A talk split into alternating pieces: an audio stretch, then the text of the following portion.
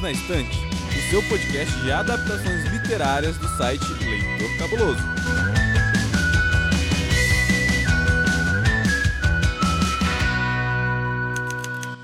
Ah, muito bem, que saudades que eu tava de voltar aqui no Perdidos na Estante. Então, ouvintes, começa agora um episódio especial, um episódio patrocinado de uma obra nacional. E eu não poderia estar aqui em melhor companhia do que com ele, aquele rapaz que agora ajuda o leitor cabuloso inteiro a existir. E aí, senhor Basso, como você está nessa sórdida noite de lua cheia, cheia de estrelas lá fora?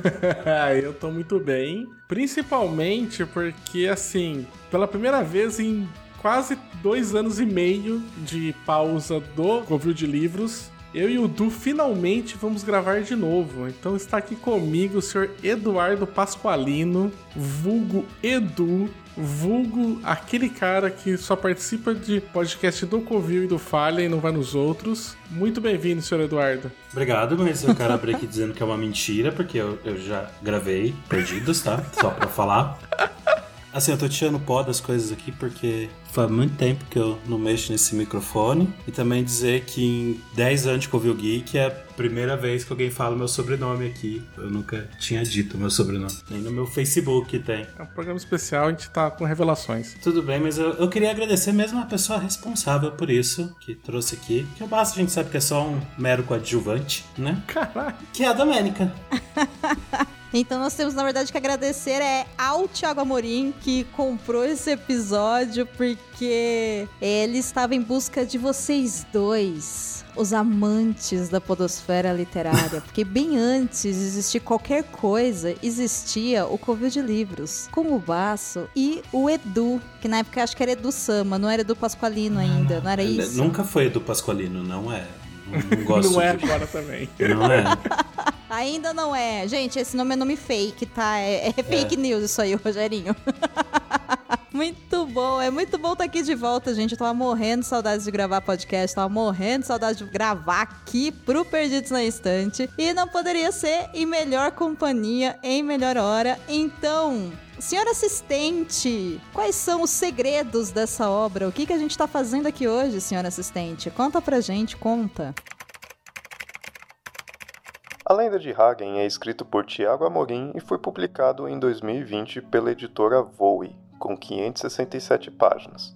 No livro, o autor escreve uma aventura épica ambientada no Brasil, misturando elementos da fantasia com características próprias do nosso país. A Lenda de Hagen pode ser encontrada à venda na Amazon. Só tem um livro, mas a gente queria que tivesse mais.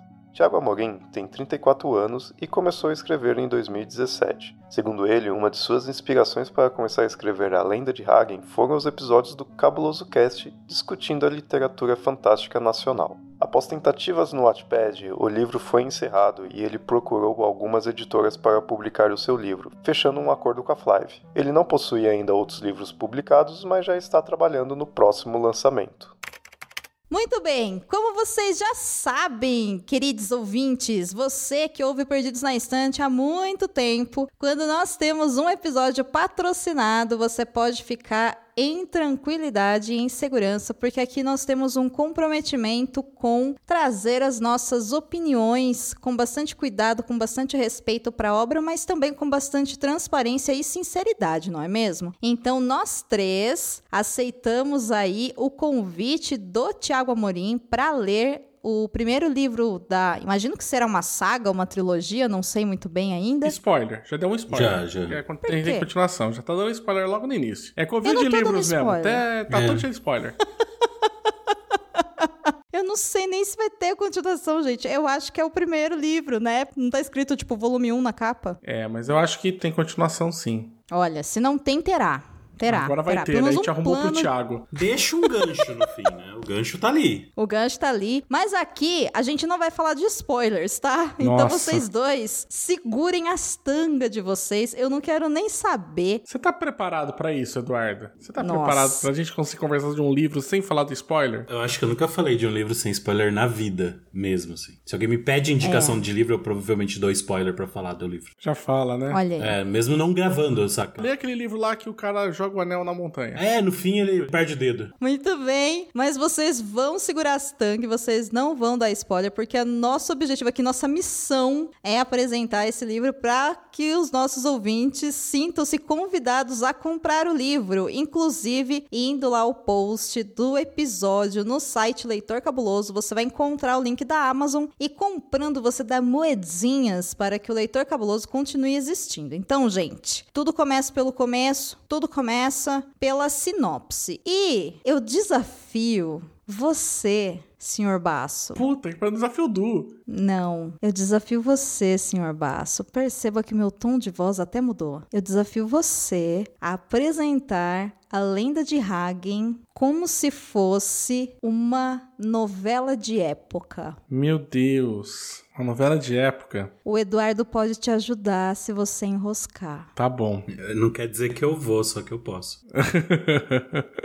Bem, nós estamos na antiga província de um Brasil colonial há muitos anos atrás. Nós temos a família Aurora, que tem a sua. uma das suas filhas, a Tarsila, que deseja ir em busca de uma pessoa de que ela perdeu e que ela quer de volta. Então ela vai fazer viagens enormes, gigantescas, no lombo de um cavalo, em busca de pessoas que possam ajudar a encontrar esta pessoa perdida, este amor perdido, não só atravessando todo o Brasil para que ela possa finalmente trazê-lo de volta para casa.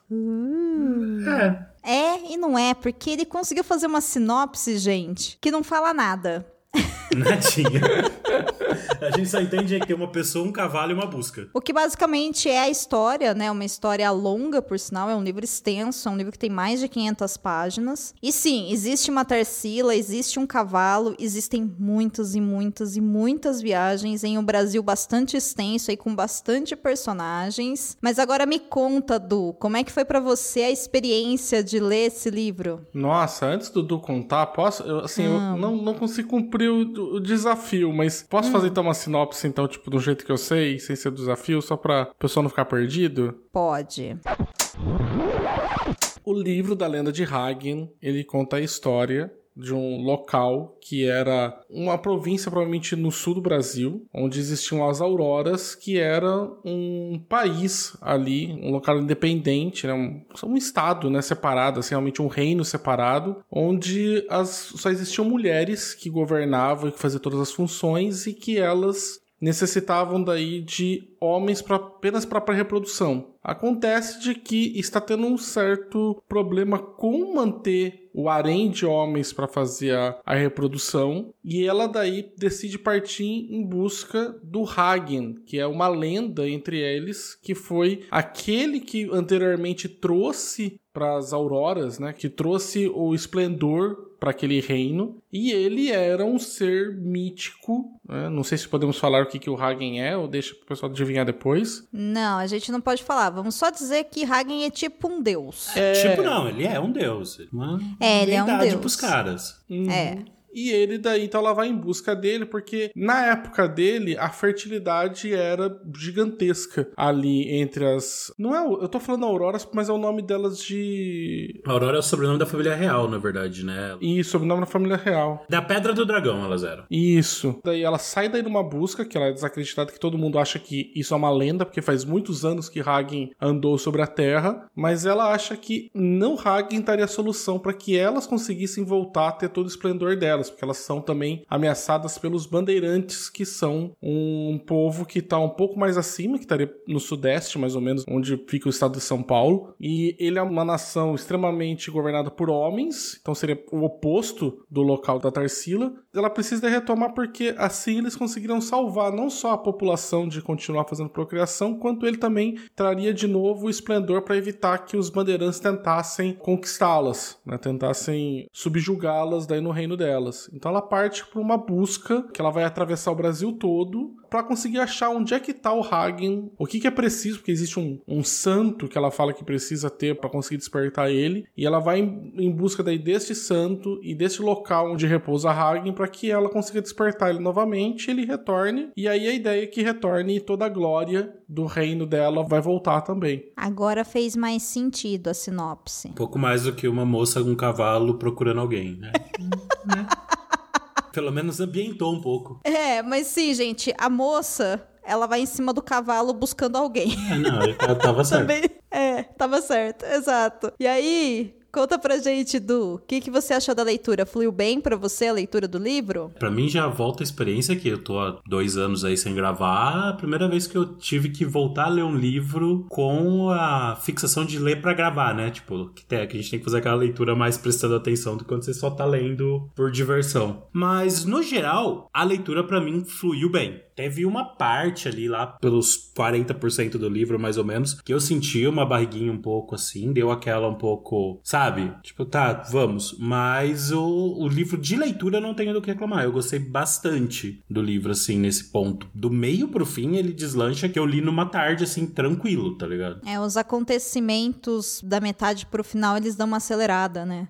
Sim, eu senti isso também. Eu achei que o começo ele tem um pouco de dificuldade, achei que tem muita coisa para ser estabelecida e aí depois, né, aí o final realmente é mega corrido, né? Sim. É, é lá, tipo, o final de Full Metal, né? Tipo, 27 episódios para uma hora, né? Tipo, um milhão de coisas, né? Às vezes não é nem a culpa do livro em si, né? Porque o livro ele tem a obrigação de, tipo, apresentar um mundo pra gente. Então, Uhum. todo livro de começo de trilogia. Todo não, tô sendo injusto, mas a grande maioria de primeiros livros de começo de criação de mundo costuma ser um pouco mais. Uhum. naquela leitura um pouco mais parada, porque, tipo, tem que te descrever, tem que te ambientar, tem que te botar Sim. nos lugares, você tem que conhecer aquele lugar. Ainda que o Thiago ainda usa uma certa dualidade, né, que a gente tem entre as tropeiras de Serra do Dragão, que são, né, todas mulheres e é tudo sistema matriarcal, e os bandeirantes do Planalto, né? Acho que é Planalto. É Planalto, da... é Planalto, é Planalto. Planalto da Alvorada, né? E que Isso. seriam os que. Uma, uma cidade extremamente daí machista e patriarcal. Então. E eles são espelhados, né? Você tem uma trupe de guerreiras que são as tropeiras, né? E você tem um grupo de Isso. homens que são os bandeirantes. Então, assim, é tudo meio que espelhado nessas duas, né? Mas, assim, tem várias coisas pra apresentar que eu acho que daí demora um tempo, assim, no, no começo pra ele ser apresentado a tudo isso, porque é uma outra versão do Brasil, um Brasil alternativo, né? Que ele coloca mais ou menos ali no século XIX. Você sentiu que era século XIX? Eu não, não consegui me tocar em que século se passaria. É, eu também não. Eu imaginei século XIX porque você tem armas de fogo funcionais, mais do que tinha muito antigamente, né? Tipo, lá tem uma carabina mesmo, então já é uma, Sim, uma arma já de repetição, né? Já não, não é um mosquete. sim. Mas assim, ainda não tem, tipo, outras coisas tecnológicas, né? Pra poder firmar, né? Claro que também, realidade alternativa podia ser qualquer coisa, né? Mas.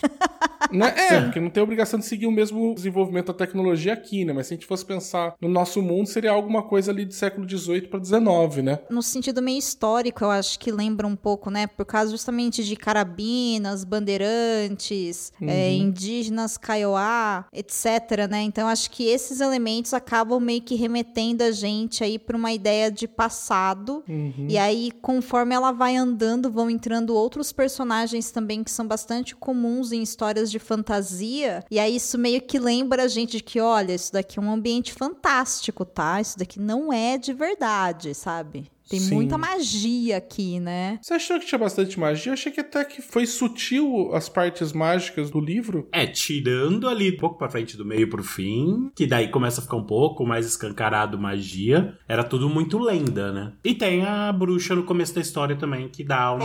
Tem a feiticeira no começo, gente. Como que começa do meio pro fim? Não, começa eu com não a tô Évora. dizendo que não tem magia, eu tô dizendo que ainda assim eu acho que a magia é bem sutil, né? Você tem um, Ah, sim, um sim, sim, encantamento com de uma bruxa que pode ser também lido às vezes de uma outra forma. Você tem. É como uma religião, né? Pagão, alguma coisa assim. É, e aí você tem pequenos augúrios que eles fazem, né? Que você olha e fala assim, pô, tá meio que ali, né? Mas assim, é que desculpa, quando eu penso tipo, magia, eu tô imaginando já o maluco lançando bola de fogo, tá ligado? É, é foi- foi- era o exemplo que eu ia citar, porque, tipo, É. o que tem da magia ali da bruxa, que é bem no começo também, não entra muito como spoiler, você pode olhar e falar, ah, pode ser uma magia, ou ela pode ter envenenado a pessoa e tá falando que é magia, sabe? É um tipo de veneno mais poderoso tal, não é um veneno cianureto, mas é, é outra coisa, só que ainda assim você fala, ah, tá, pode ser algo. Aí depois É. fica mais claro que é magia, magia. Saca? Tipo, ah, não, isso É, não é... e também pode ser lido muito como mulheres que lidavam com a natureza, né? Então elas eram entendidas como bruxas, mas porque elas eram excluídas da sociedade, tinham contato com o natural e tal, né? É possível de você ter essa leitura até realmente você ver que sim, existem alguns elementos fantásticos mesmo. Boa parte do livro foi nessa leitura que você falou, do eu comecei a falar, não, isso aqui não, não é só, tipo, a galera ignorante, no sentido literal da palavra, falando sobre a moça que mistura ervas. É tipo, não, não, não, é magia mesmo. É diferente. Olha aí, que interessante. É, eu também senti isso, gente. Eu senti que o livro, no começo, ele ia num ritmo, e aí da metade pro final, ele mudou o ritmo dos acontecimentos, e aí isso também mudou o meu ritmo de leitura. Mas eu acho que também tem um aspecto que é a gente passando, sei lá, de 40% do livro, você já tá com um pouco mais de facilidade de entender a forma como o Tiago escreve, né? Embora ele não escreva com dialetos próprios, ele escreve bastante gírias, né, locais. Isso tem bastante, mas ele não utiliza assim criação de palavras novas, né, como às vezes em livros de fantasia alguns autores preferem criar, né? Mas o jeito de escrita dele, passado um tempo, você tem mais facilidade para ler, obviamente, né? Você já conhece a forma como ele cria as frases. Eu acho que isso acaba ajudando também a gente a avançar mais na leitura. É, uma coisa pra mim que eu acho que facilitou a leitura, igual o Du falou, que acho que depois ele pega um certo ritmo, é que a maior parte das coisas que acontecem no livro, de descrição de tudo, eles estão no formato de diálogo. Isso. Né? Então você não tem, por exemplo, longas passagens do narrador contando aquilo ali que aconteceu, né? Ah, muito que dá é através do diálogo. Eu acho que isso, de uma certa forma, deixa o negócio meio que mais assim dinâmico, né? Do que ter uma pessoa me contando é numa conversa tá contando aquilo ali. Então eu acho que mesmo porque aí tem uma certa vantagem, porque a Tarsila quando sai nessa busca, eu não me lembro, mas eu- me deu a entender que ela não saía de Serra do Dragão, sabe? É, ela dava uns rolês ali na volta, né? Até porque ela tinha a função dela de chefe de tropeira, né? De um grupo de tropeira, então ela tinha que cuidar dos assuntos de, sei lá, não sei que patente seria isso, não entendo nada de militarismo, mas ela tinha que cuidar da região. Tanto que o mais longe que ela tinha ido ao que dá a entender é ali no começo da história que eles vão pra aquele lugar de oração, né? Aham. Pro totem, né? É. Pro totem de Hagen. Aí eu acho que quando ela vai pros outros locais, ela vai conversando muito com as pessoas e perguntando o que, que é ali, o que, que é aquilo ali que tá acontecendo, o que, que é aquele local, qual que é o costume. Então, se dá depois bastante pela questão do diálogo, né? E eu acho que isso daí ela dá uma agilizada na leitura. É, até porque, por exemplo, é bem legal quando ela chega no Planalto que tem realmente aquele choque de realidade que é muito diferente do dela, e ali a gente vê ela perguntando e questionando até as próprias autoridades, porque ela também tá numa posição muito confortável de ser uma princesa, né? Então, tipo, ajuda. Sim. Você pode questionar quando, tipo, se alguém te tratar mal, você pode ter guerra, então essa pessoa meio que fala, tá, de boa. É. É a ideia do protagonista que nunca saiu de casa e vai conhecer o mundo, né? É uma jornada, né? Ela tem um desejo grande de resolver isso daí. E o que eu acho que é bem interessante é que é possível ter várias leituras do que realmente a move, né? Se é um desejo de vencer, se é um desejo de salvamento, se é a fé, tudo isso vai depender do leitor e da leitora definir isso, sabe? Então, assim, eu acho que isso é um ponto bastante positivo na narrativa como um todo. Fica meio que, olha, você decide, tá? O que que tá levando ela pra lá, né? Tanto que quando eu tava lendo, às vezes eu comentava alguma coisa com o Baço e aí ele tinha uma visão completamente diferente da minha. Isso é muito legal, né? Quando uma obra proporciona uma independência de quem tá lendo definir né, algumas coisas. Isso eu achei muito legal. Sim. Uma crítica, sim, a fazer com relação à abertura do livro. Mas a gente pode fazer crítica num episódio patrocinado? Claro que nós podemos fazer críticas num episódio patrocinado. Que nós não podemos fazer nenhum episódio patrocinado e em nenhum episódio é desmerecer o trabalho das pessoas. Porém, criticar, né? É um direito aí de quem tá lendo. Então. Oh, meu Deus! Oh, meu Deus, não é? É por isso que ninguém entende a postura do leitor cabuloso. Pois é. É aquela coisa, né? Só você não ser babaca, já ia ajudar pra caralho. tipo. Claro. Como já é. diria o Senomar, né? Basta não cuspir na minha cerveja, né? Você já é um herói já. Ou como diria o maravilhoso meme de Buda, né? Tente não ser um, né? É isso. Enfim. Eu gosto bastante desse quadrinho. Maravilhoso. Enfim, a minha crítica com relação à abertura do livro, isso eu posso contar porque é literalmente a abertura do livro, gente.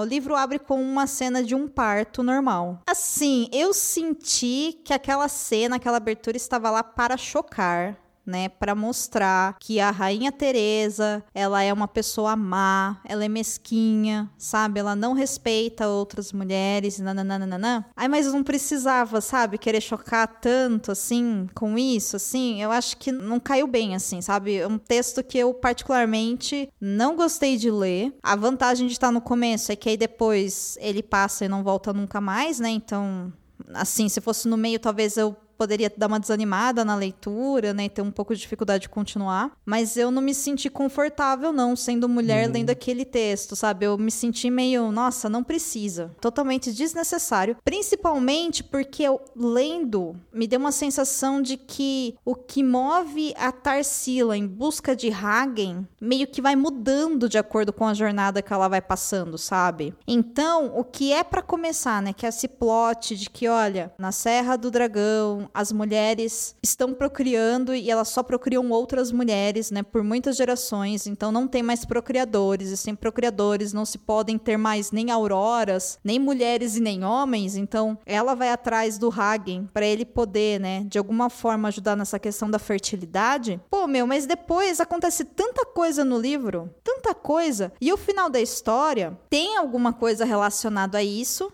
né? E a gente não vai falar, vai caber as pessoas lerem aí pra saber. Que por sinal eu curti, eu acho que o final do livro assim me surpreendeu bastante, eu não esperava curtir o final em si, achei muito massa. Mas pra que tá aquele começo lá, sabe? Ele se perde assim. Eu acho que é só pra causar um choque inicial e aí eu me senti bastante desconfortável lendo, sabe? Não gostei. Pra mim foi mais no sentido de a terceira vez que já tava mostrando que a Teresa, rainha, ela era babacona, uma pessoa bem escrota, eu já tava, tá, eu já entendi que ela é bem escrota. Tem essa cena, depois tem o- a cena com o filho, depois tem a cena com outro filho, depois tem a cena com a filha. Aí você tipo, tá, gente, eu já entendi que ela não bate muito bem das ideias. Ela é uma pessoa que tá ou ela é má ou ela tá transtornada ou os dois. Que daí depois você vai definindo isso com a história, né? Mas eu não senti nesse sentido que você passou. Provavelmente eu sou homem, então não vai. Mas eu senti essa forçaçãozinha de pra gente ficar com raiva dela, sabe, da Teresa. Eu senti um pouco. Tá, eu já tô bravo com ela. Segue, vamos. Nossa, só o fato dela ser rainha já me deixa com raiva. É, já, já não curto muito monarquia, então. É. Mas vamos lá. Essa abertura dele eu senti muito realmente como uma declaração do Thiago pra falar que, olha, gente, vai ter sangue, suor e. Tripas, né? É, entendeu? Sim. Sabe? Ele- eu, eu também senti um pouquinho que foi também um pouco mais pra preparar, meio que dar um. Sabe, tipo, já pula direto na piscina gelada, já, já tá aquele baque pra você saber o que, que vai vir, né? Eu senti também que, não sei porquê, eu acho que deu uma pesada de mão ali. Eu acho que tem a ver com a história, sim, não acho que é descolado, porque a ideia toda inicial da busca que por Hagen, que a Tarsila sai, é por uma questão de procriação, uma questão de né, gerar filhos. Então, acho que abrir com um parto, com um nascimento, eu acho que é interessante. Sabe, Se, por exemplo, eu acho que tem alguma coisa a ver, né? A respeito da Teresa, da mãe, eu também senti que ficou um pouco em dúvida do que, que ele queria fazer com ela. Se ela era uma pessoa realmente assim perversa, ou às vezes ela era alguém que tinha que fazer aquilo que tinha que fazer. Porque, e assim, é uma coisa boba de escolha de palavras que você muda isso. Não precisava mudar muitas coisas para falar com essa, essa, mulher que tem esse parto na primeira cena, assim como a escolha depois o que ela tem que fazer com o filho dela, porque o filho dela poderia ser colocado como um dos procriadores. O resultado final poderia manter o mesmo. E assim, para mim era, sabe, um tiquinho que ele virasse, eu acho que a Teresa ia para esse lado de alguém só que tem que fazer. É um trabalho sujo, é um trabalho horrível, mas alguém precisa fazer para manter o reino em pé. Uhum. E eu uhum. senti que deu uma perdida de mão, sabe? Como se ela fosse a vilã da história, né? É, primeira interposição que você tem de vilã que, aliás, a Tarsila encontra muitos vilões, né? Sim. Sim, tem vários. O primeiro embate que já coloca é com a rainha uhum. e com a, que é a mãe dela. E eu acho que poderia ter sido um embate, acho que diferente, se colocasse isso de ela não concorda com as ações da mãe, mas a mãe estivesse fazendo não porque ela é ruim, mas porque ela precisa tomar aquela decisão pelo reino, sabe? Então é só uhum. uma questão de divergência. Não entra numa questão ali, tipo, de, sei lá, de moral, né? Embora, claro, né, no decorrer do livro aconteçam coisas também e a Teresa em determinado momento também vai ter oportunidade, né? Da gente conhecer mais da história dela, mais uhum. de ações dela, até ter a finalização dela. Mas eu senti realmente, talvez pelo uso da escolha das palavras, vocês têm razão, de que a sensação que eu tive foi, nossa, a Teresa é a vilã da história? E não necessariamente, né? Ela só uhum. é uma uhum. pessoa amarga e que ali né, pela forma como estava se comportando no início da história, sim, a, a bicha é ruim, sabe? E não precisava ser amarga nem não. ruim, né? A gente já viu esse tipo de decisão que a Teresa toma em outras situações de outros livros, outros filmes, e que o rei foi visto somente com alguém, tipo, enérgico, né? Alguém, tipo, sei lá, assertivo, né? Alguém que sangue frio para parar e pensar, tipo, de que é, essa é a melhor coisa para fazer, mesmo parecendo cruel. Bem pragmático, hum. né? Isso, obrigado, Du. E poderia ter sido isso, sabe? Às vezes também tá caindo um pouco da nossa primeira vez que está lendo o assunto. A gente às vezes esquece também que a Teresa já era quantos partos ela acompanhou, esperando que é. viesse um menino e mais um que vem menino. Ela, tipo, às vezes ela simplesmente, no começo ela era só pragmática. Depois da trigésima vez ela tava pé da vida, saca? tipo, caralho, uhum. velho. A pressão Sim. de segurar um reino tem que procriar essa merda direito, que senão não, a gente não vai conseguir seguir uhum. esse reino em frente. Caraca, já estou há três anos nessa. Tipo, me ajuda. Uhum. Então, é muito delicado, principalmente porque existe um problema, né, que o machismo coloca na sociedade, que é quando coloca mulheres violentando outras mulheres como uma forma de poder. Uhum. Por isso que eu acho que me pegou tanto, assim, porque claro, depois que a gente entendeu quanto que a Teresa, né, é rainha e por quanto tempo, e que o problema tá extenso e tudo mais, você até pode achar que ela tava de saco cheio. Só que assim, eu não sei disso na primeira linha do livro, entendeu? Uhum. Ah, eu não sei. No, geral, eu me senti assim um pouco desconfortável. Não é nada que desmereça a obra. Tudo bem também, né? Depois é. a história continua e aí a gente vai conhecer muitas outras personagens. Isso até é um ponto até que eu ia falar que, já que a gente tá no, nos pontos que a gente ficou meio que incomodado incomodado no livro, hum. que eu acho que é uma coisa que joga contra ele é essa quantidade de coisas. Tem muitas histórias dentro de uma única história, né? É, assim, tem muita coisa que acontece. A Tarsila vai viajar o Brasil inteiro, então os capítulos, inclusive, são divididos pelas regiões, né? Então, Isso. começa no sul, depois vai pro sudeste, centro-oeste, nordeste, norte. Volta pro sul. Tem vários plots, né? Tanto que ela se envolve em outras. Tipo, a Tarsila é, foi aquele cara, sabe, que vai jogar jogar o The Witcher 3 e decide fazer todas as sidequests, sabe? ela não abre mão, né? Ela vê uma porta, ela entra, conhece a galera e pega o problema. Ponto de exclamação no, no mapa, ela falou, vou ver que ela é. tem lá, sabe? O pessoal ainda fala pra ela, não, vamos cumprir a quest lá, a Siri vai morrer. Dela, não, não, pera aí, eu vou ali ajudar. Caçar aquele monstro e depois a gente vê. É verdade, é... ela faz isso mesmo, ela não foge. E aí eu acho que isso daí já joga um pouco contra, sabe? Eu acho que não tem uh, nenhum elemento que o, que o Thiago trata que é tratado de maneira ruim. Acho que tem vários pontos que a gente vê, costuma ver de fantasia. Ter a jornada, ter a profecia, vários combates, você ter personagens que começam como inimigos, depois convertem em amigos, tem amigos que traem, sabe? Tipo, tem várias coisas que a gente vê em fantasia e eu acho que é feito ok. Inclusive tem aquela parte clássica também da fantasia de você parar um pouco, né? Tem um momento que a Tarsila encontra o local para se recuperar das feridas e, e descansar. Uhum. Ela encontra a Valfenda dela, né? É, sabe, teve a Valfenda dela, teve o, o momento um pouquinho antes do Abismo de Helm, né? Também que Isso. senta todo mundo, conversa, né? Então, assim, tem tudo isso, né? Eu acho que poderia ter dado uma enxugada no quantidade de coisas que acontecem, né? Porque a Tarsília enfrenta um milhão de coisas, um milhão de provas, conhece muita gente. Eu acho que isso daí, eu acho que o Thiago poderia ter reduzido na escrita, sabe? Eu não acho que tem alguma coisa ali, pelo menos na minha opinião, que tá mal feita.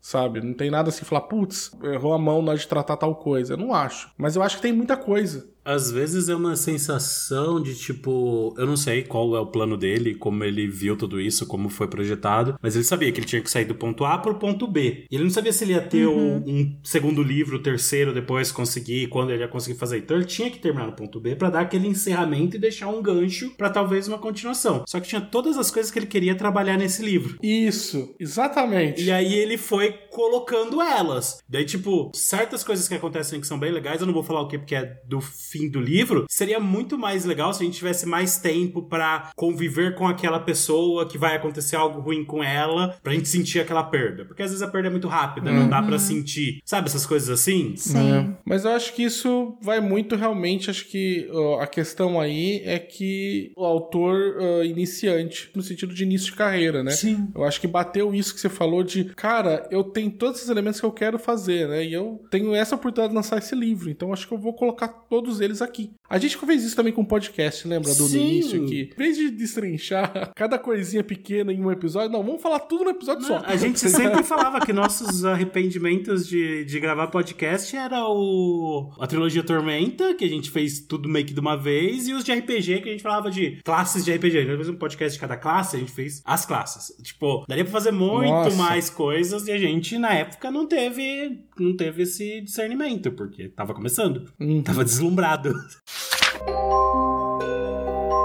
Você sabia que tem livros, filmes, boxes, séries e todo um maravilhoso mundo de literatura? Você pode encontrá-los no Perdidos na Estante.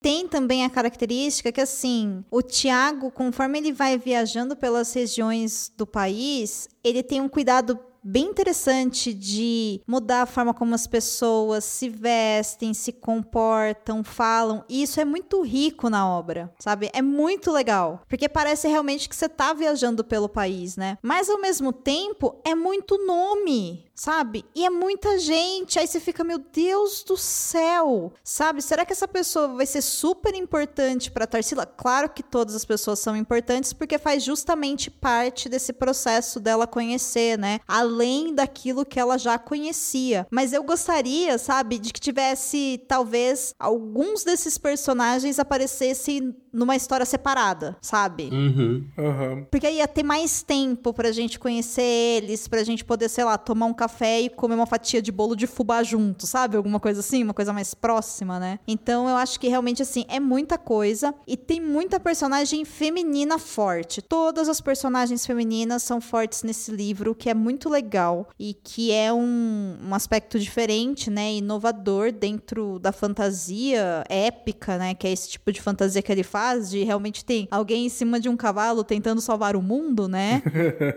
que é isso, né? Normalmente são homens que fazem isso e que lutam e que não sei o que lá. Não, aqui são mulheres. E isso é bacana. Eu gosto disso, sabe? São personagens mulheres que fazem e elas não ficam limitadas a fazer coisas, entre aspas, aqui, gente, todas as aspas do mundo que já foram escritas e que serão escritas até o fim da humanidade. Coisas de mulher, sabe? Então eu gosto disso e eu acho bacana. Mas em alguns momentos também eu senti um excesso, assim, de muito xingamento, que são xingamentos normalmente machistas, e aí eu fiquei meio, ué, sabe? Por quê, né?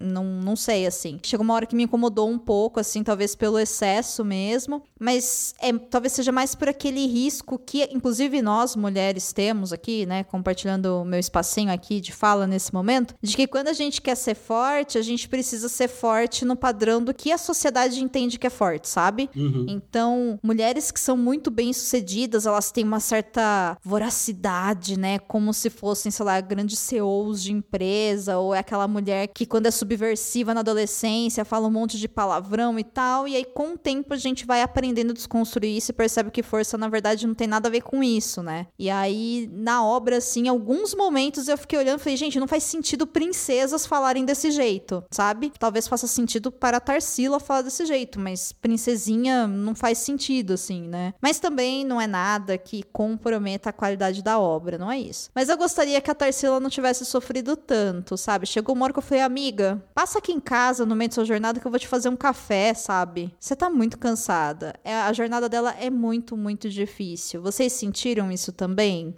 Boys. Eu senti e eu concordo muito, não vou falar quem, nem onde, nem quando, mas uma outra pessoa vira e fala pra ela um pouco da culpa da Tarsila se falar tanto é da própria Tarsila que não pensa, né? Essa atitude vai ter uma consequência X ou Y. Não, não vai. Eu vou fazer isso porque eu tenho que fazer. É, é a, a pensar, não. É a definição de impulsividade essa pessoa. Nossa, ela é. Ela é muito impulsiva, você tem razão. Tudo, Sim. assim, tipo. Sim. Ela é o tipo de pessoa que tá chegando no barco com cais, ela vê uma pessoa que ela gosta, ao invés de continuar remando, ela vai pular e sair nadando pra, porque ela acha que vai chegar mais rápido, sabe? É, ela é, exato. ela é assim, e tipo, ah, ela se ferra pra caramba. Pô, se ela parasse pra pensar dois minutos, ela não se ferrava tanto. Que é uma coisa bem comum que a gente vê em protagonista também que o pessoal É. coloca, né? Principalmente acho que a gente vê muito em anime isso, né? Ou a pessoa é muito impulsiva, ou a pessoa é muito pavio curto, ou a pessoa é muito competitiva, né? A pessoa sempre pega algum defeito, às vezes, pra exagerar, né? Ou já que você citou Full Metal, é o Edward que é tudo isso. É, o, é, o Edward, que é tudo isso, é. É mais ou menos isso, né? Tipo, eu acho também que ela sofre demais. Chegou uma hora que eu falei, meu Deus do céu, Frodo. Não, desculpa, Tarsila. Porque, né? Não é? Não parecia o Frodo, porque o Frodo chega uma hora, cara, que você fala, meu irmão, para. Não, É. Frodo, não precisa a gente jogar um anel, Frodo. Foda-se, a gente dá um jeito. Dá pro Tá sangue ligado? que ele resolve. E aí a Tarsila eu senti que deu um pouquinho disso assim, sabe? Tipo, de falar. Chegou uma hora que eu falei, tipo, meu Deus do céu, rapaz, dá um. Deixa bater um vento, uma brisa suave no rosto dessa mulher, porque não é possível que tudo seja fogo, né? É. Mas acho que também vem muito disso que eu acho que eu falo pra você, que eu acho que é um, um- um defeito do livro, que é o. Tem muitas coisas acontecendo, né? Sim. Aí não pode também dar muitas vitórias, porque acho que tem um equilíbrio complicado, né, dos desafios, né? Porque você não pode colocar o seu protagonista vencendo tudo muito fácil, porque daí não parece que teve custo nenhum. Isso. E também não pode colocar também muito apanhando, porque parece assim, meu irmão, como é que essa pessoa é o herói, né? Tipo, se ela só perde, né? É. Então, Mas a Tarsila, eu acho que ela perde, assim, como qualquer protagonista perde, né? Porque a questão da força do protagonista muitas vezes está justamente nesses sacrifícios, né? A fantasia, no geral, né? O gênero de fantasia, eles colocam muito essa questão, né? Se não tiver uma perda, não tem uma justificativa para depois vir um, um tempo bom, uma vitória, né? Mas eu acho que, no geral, todas as mulheres do livro sofrem muito. Agora, pode ser também porque quando os machos escroto, porque os machos desse livro são realmente muito mais escroto que os machos real, eles sofrem, eu olho e falo, bem feito, tonto, demorou? Ou Tarsila? Pode ser. Mas como a gente acompanha mais as mulheres, porque a Tarsila em determinado momento também se envolve com outras mulheres que também têm as suas próprias forças, as suas próprias jornadas, e ela vai ter ajuda, né, dessas pessoas e vai ajudar também essas pessoas do jeito impulsivo dela,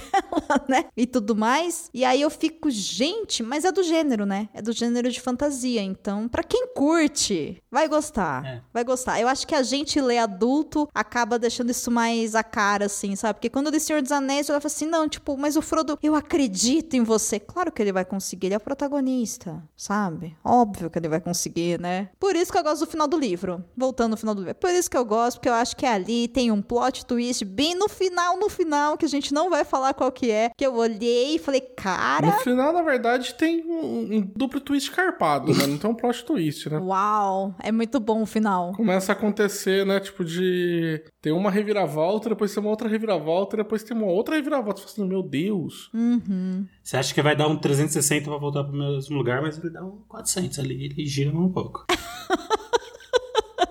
E é legal. Eu gostei. Vocês gostaram do final do livro? Não pode falar o que aconteceu, mas vocês gostaram? Porque eu gostei. Assim, depende. Se tiver continuação, eu acho que é um final bom. Se não tiver continuação, eu não acho que é um final bom. Tá, justo. Porque ele é todo de gancho, né? Pra uma continuação. Eu senão... acho que deixa, eu acho que deixa um gancho gigantesco a ponto de que Cara, agora você precisa me falar o que, que vem depois, né? Porque. Uhum. Né? Mas, de um modo geral, eu. No final, eu acho que. Eu fiquei com uma dúvida ali, alguma coisa que tive, a gente teve até que conversar depois, que nesse meio de tudo essas coisas que estão acontecendo, me, me deu uma perdida ali do que tinha acontecido. Uhum. Né? Num detalhe ali a respeito da profecia. Que eu falei, mas deu certo a profecia, né? Porque, né? Tá... Me lembro que tinha um negócio aqui que parece que não, não, não foi feito aqui, né? Mas, do modo geral, acho que no final fica tudo muito muito rápido e muito intenso. E eu acho que e o final, final, final mesmo, né?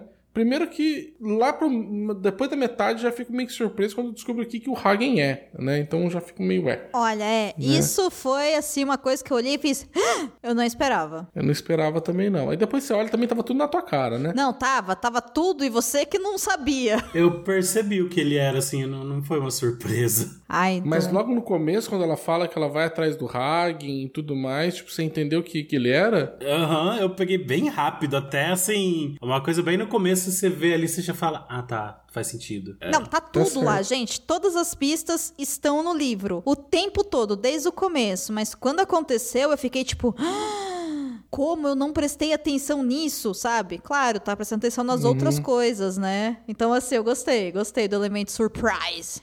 Agora, eu acho que se não tiver continuação esse livro, pelo final acaba sendo uma história bem triste. Sim. Não é? Então eu espero, senhor Tiago Amorim, que o senhor continue essa história, né? Porque senão vai ficar uma coisa bem anticlimática, assim, bem triste, uhum. assim. Não era a história que eu estava até então consumindo, né? Então eu espero que você tenha oportunidade aí de continuar escrevendo, de continuar com o seu universo, porque é bacana. Eu quero ler o próximo livro quando tiver. Assim, eu tive esse final meio assim, mas eu tive a sensação de jornada cumprida nesse final. Até porque a atitude uhum. final da pessoa, eu falei, a pessoa fez o que ela queria, ela tá bem com essa decisão aí. Bem, talvez não seja a palavra certa, mas ela aceitou essa decisão. Então, a jornada se cumpriu. Sim. Cuidado com aquilo que você deseja, né? Tipo, você é, cons... mas ainda assim a pessoa não ficou ferrada com o que ela desejou ela aceitou, tá ligado? A cena final dela é ela aceitando. Não achei, não. É, não sei se ela aceitou, não sei se existia. Eu não acho que ela aceitou, não. É que não sei se existia alguma coisa que pudesse ser feito diante daquilo. É, mas a gente tá falando é. de uma pessoa que não liga para as consequências. De novo, ela teria feito alguma coisa além daquilo se ela não quisesse. Também a gente não tá falando de alguém que rasga dinheiro, né? Tipo... Tá sim. A gente tá falando de alguém que rasga dinheiro, sim. Não, a gente não tá. Não é assim, né? Existe uma diferença entre você ser impulsivo e você ser suicida. É, mas a gente tá falando de que beira o suicida de uma pessoa cega de fé, então é complicado. É, é eu discordo de você. Ah. Eu não acho que no final há uma aceitação. Eu acho que no final há um. Bem, é isso, né? Eu pedi por isso, isso veio, e agora eu vou ter que lidar com isso que vai chegar aqui agora. Mas eu não sei se no final tava, yay! Era é, isso mesmo que eu queria. Entendeu? Eu concordo com o Baço. Eu também não senti que ao final o que acontece deixou a pessoa feliz. Essa pessoa teve um momento que ela falou, ok, cumpri aquilo que eu queria. A outra pessoa também falou, ok, cumpri aquilo que eu queria. Uhum. Só que. É, isso é verdade, né? Tipo, a gente tem duas pessoas nessa situação é. que tiveram aquilo que queriam que acontecesse, e eu acho que nenhuma das duas ficaram felizes, tá ligado, com isso. E nenhuma das duas, pelo que está no livro, né, até então, teve um final feliz. Que eu acho que vai muito nessa linha do realmente cuidado com aquilo que você deseja, barra recém-convertido, é perigoso sabe? Tem essa, esses uhum. dois pontos aí. Então a gente vai ter que aguardar se o Thiago vai continuar esse universo ou não, mas eu acho que tem muita coisa que ele pode explorar sim, com toda certeza, e é por isso que sim, eu recomendo a leitura desse livro, né? Principalmente porque ele não tem discurso de ódio, isso é muito muito difícil da gente ter. Não sei se vale a pena falar isso pro cast. Eu vou falar depois a gente decide se corta ou não. Mas isso é uma coisa que eu fiquei até um pouco ressabiado, porque quando eu vi a sinopse, eu fiquei meio assim, tipo, uma, uma mulher parte em busca do pique das galáxias. Escrito por um homem, diga-se de passagem. É, escrito por homem. Eu fiquei meio assim, falei, gente do céu, eu, achei, eu fiquei com um pouco de receio, né? Mas eu falei, mas vamos ler e vamos ver o que que é. Né? Vamos, né? Não vamos também ser, né, julgar assim já direto, o, literalmente o livro pela capa, né? E aí, quando a gente fez a leitura, eu também não senti nenhum. Não. Existem, claro, partes machistas, mas é porque eu tenho os vilões, e os vilões são. Sim. O grande inimigo são os bandeirantes, uma sociedade extremamente patriarcal, né? Então Tudo era óbvio que iria ter. Homem né? branco, hétero, cis. Então, né? Mas eu acho que assim, é- é- existe o discurso, mas eu acho que o discurso não é endossado, né? Tipo, não é Não, o... ele é combatido, né? Ele é colocado como vilão. Então, é- isso é diferente de você ter uma obra que ensina você a ser machista. Uhum. Eu também tava com medo, assim. E eu confesso que eu fiquei grata por saber que não, não era. Que bom. Uh. Eu acho que pra deixar assim claro pra quem tá ouvindo a gente, pra pra dar uma ideia das sociedades bem assim, bem explicado, sem precisar dar spoiler e ler o livro, a gente tá vendo o conflito entre uma sociedade de Amazonas contra uma cidade medieval mágica clássica do rei medieval. Contra Esparta, né? Tipo, Não, nem Esparta. Esparta, não, não. É mais medieval mesmo, é mais Idade Média. Tá mais próximo de Idade Média do que de Esparta. O pensamento, né? O pensamento deles é bem. O pensamento mesmo, eu acho que tá mais próximo ao medieval do que o espartano até em certo ponto. Então, tipo, Entendi. é, é esse embate. Estou fazendo questão de pôr alguns séculos de diferença, porque realmente eu, eu entendi o que você quis dizer que no contexto grego seria Amazonas versus espartanos, mas é que eu não quis jogar o contexto do grego, eu quis jogar mais o contexto de uma sociedade totalmente matriarcal com uma sociedade extremamente patriarcal, com todas as funções sociais de uma sociedade medieval mesmo. Então é bem isso pra ficar na, na cabeça da galera que se se vocês estiverem um pouco com dúvida ainda, é esse embate que a gente vai ver. E isso é bem legal, principalmente quando alguém da sociedade de Amazonas vai pra, pra sociedade. Tanto os dois lados, né? Quanto o deslumbramento de ser tratado de um jeito e tirado das suas responsabilidades, quanto a pessoa que quer aquela coisa e se sente, tipo, inferiorizada por estar num lugar assim. Isso eu achei legal também. É, inclusive porque os bandeirantes, eles têm várias atitudes que são misóginas, mas as mulheres, né, não só a Tarsila e a família real das Auroras, as mulheres no geral não têm essa postura de ódio a homens simplesmente porque eles são homens. Uhum. Elas têm atitudes de defesa e de ataque, etc e tal, devido à necessidade ali dos acontecimentos, mas é diferente das atitudes dos homens que odeiam mulheres por serem mulheres. Então, assim, também não tem, muitas aspas agora, né? Não temos machismo reverso ou, né, o termo correto que seria misandria, né? Que seria ódio a homens, né? É, não. ódio, nojo a homens. Então, é interessante também de se observar isso, né? E temos também alguns personagens que são masculinos que são importantes, como o irmão da Tarsila, né? Que é um personagem bem importante para a obra, a gente não focou nele, que é o Theo, mas ele é uma surpresa também na história, por isso que a gente não focou muito nele, mas o Theo, gente, ele é bacana assim de acompanhar a jornada dele também é muito legal. Ei, você quer encontrar um mundo secreto de adaptações literárias? Sim, mas onde? Perdidos na estante.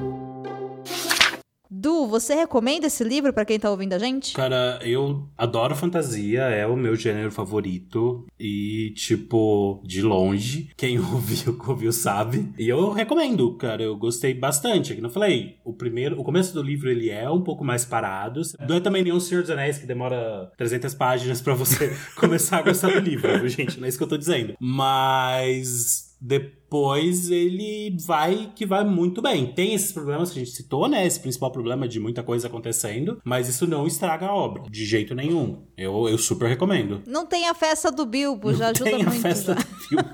Meu Deus. Nem 70 anos do Frodo vivendo feliz no condado. Não é?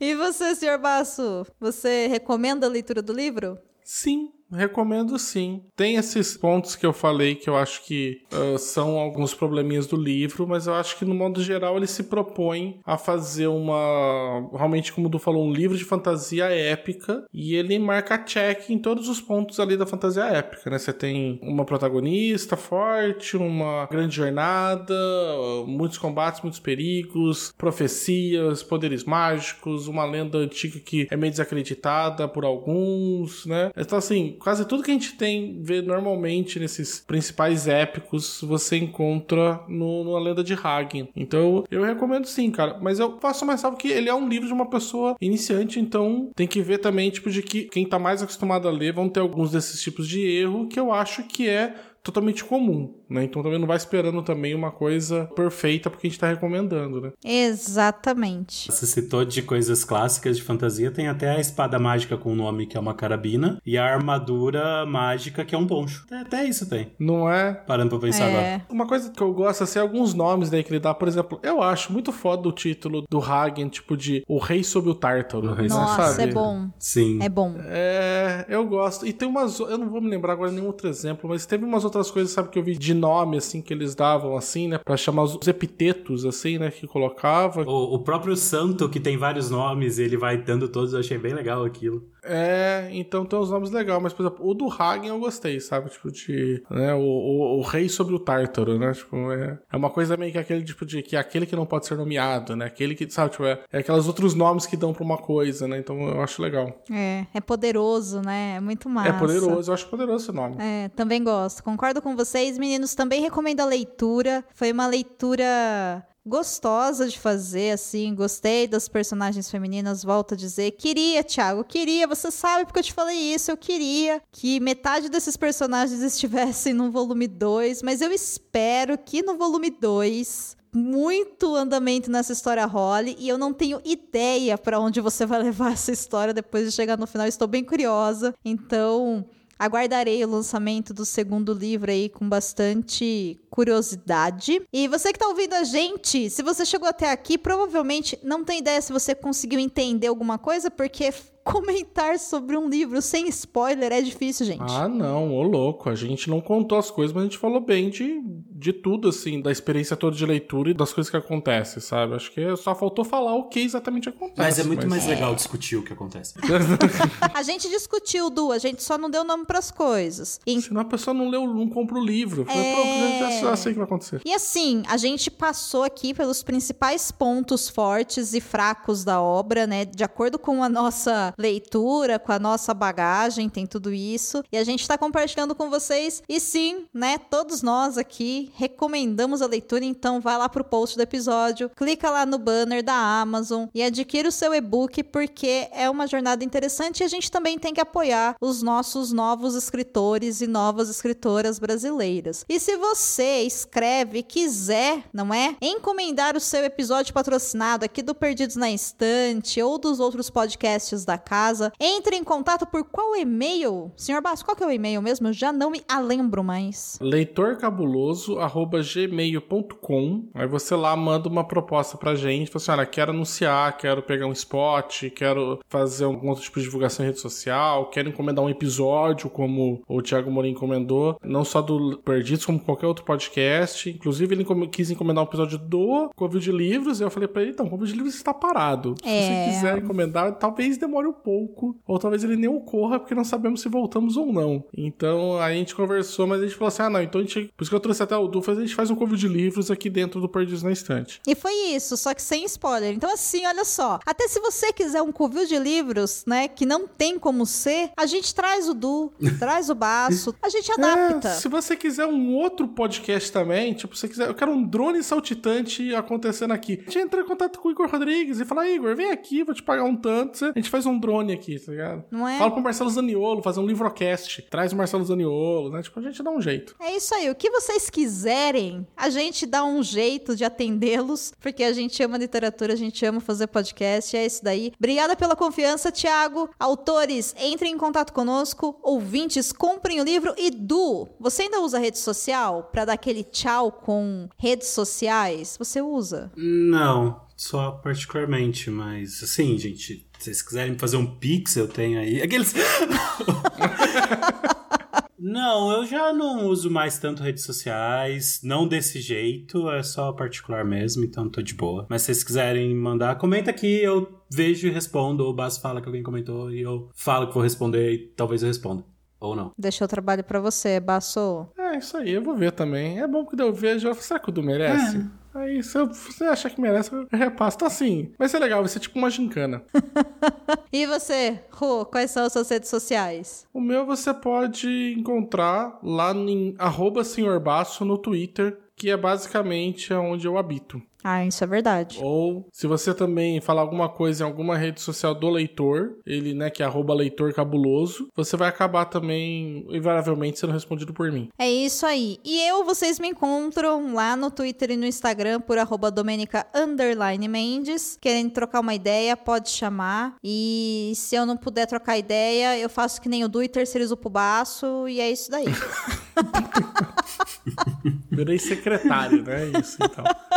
É tipo isso. Então, até semana que vem com o próximo episódio do Perdidos na Estante. Você já sabe, né? Compartilha, segue o feed, assina tudo, mande corações pra gente, e claro, né? Vamos aproveitar pra contar a novidade de comentários do da Twitch TV, Baço. Acho que é uma boa, hein? Ah, sim. Vocês também podem acompanhar com a Domênica lá em Casal de Podcast, na Twitch, em que a gente tá falando sobre as nossas coisas, sobre o Leitor Cabuloso, podcast é delas, um monte de coisa lá, tudo que a gente, todos os projetos que a gente faz parte. E a gente vai fazer uma leitura de e-mails e comentários, né, que foram feitos agora no mês de maio, em qualquer episódio de Leitor Cabuloso, seja o Perdido, seja o Boteco, o Pindorama, o Leia, né, tipo qualquer um deles. Ou Estação 21, porque agora nós temos o Estação 21. Embora o Estação 21 vai fazer a live própria, mas a gente divulga É. do mesmo jeito.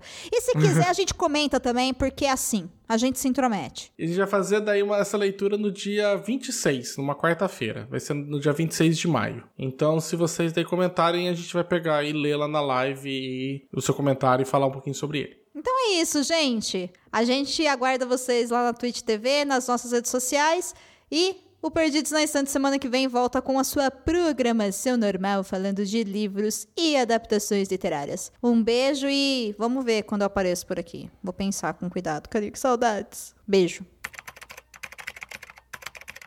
Contribua para novos episódios do Perdidos na Estante em catarse.me barra leitor cabuloso ou no PicPay. Se você é das redes sociais, nos encontre em twitter.com barra perdidosestante e em instagram.com barra perdidosnaestantepod. Esse foi um episódio encomendado pelo autor Tiago Amorim. Se você tiver interesse em encomendar algum episódio no Perdidos na Estante ou de outro podcast da rede Leitor Cabuloso, entre em contato conosco pelo e-mail leitorcabuloso.gmail.com. E temos uma novidade para vocês. No dia 26 do 5 vamos fazer uma live na Twitch, lendo os comentários que recebemos em maio. Então comente no site ou mandem e-mails que nossos podcasters vão ler ao vivo. Você acaba de ouvir ao Perdidos na Estante. Apresentação: Senhor Baço, Domênica Mendes e Edu. Pauta: Senhor Baço. Edição: Ace Barros. O episódio que você acaba de ouvir só foi possível ir ao ar graças à ajuda dos nossos padrinhos e nossas madrinhas que contribuem no Catarse e no PicPay.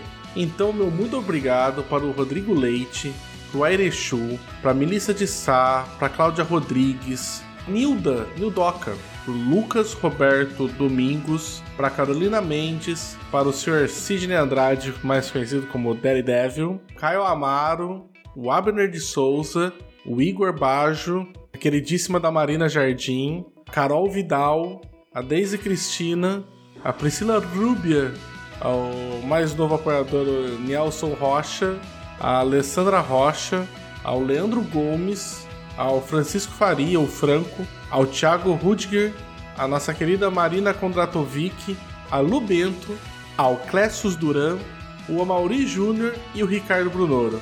Muito obrigado, gente.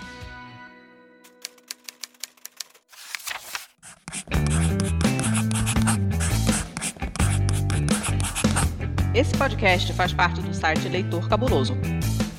Conheça nossos conteúdos em www.leitorcabuloso.com.br.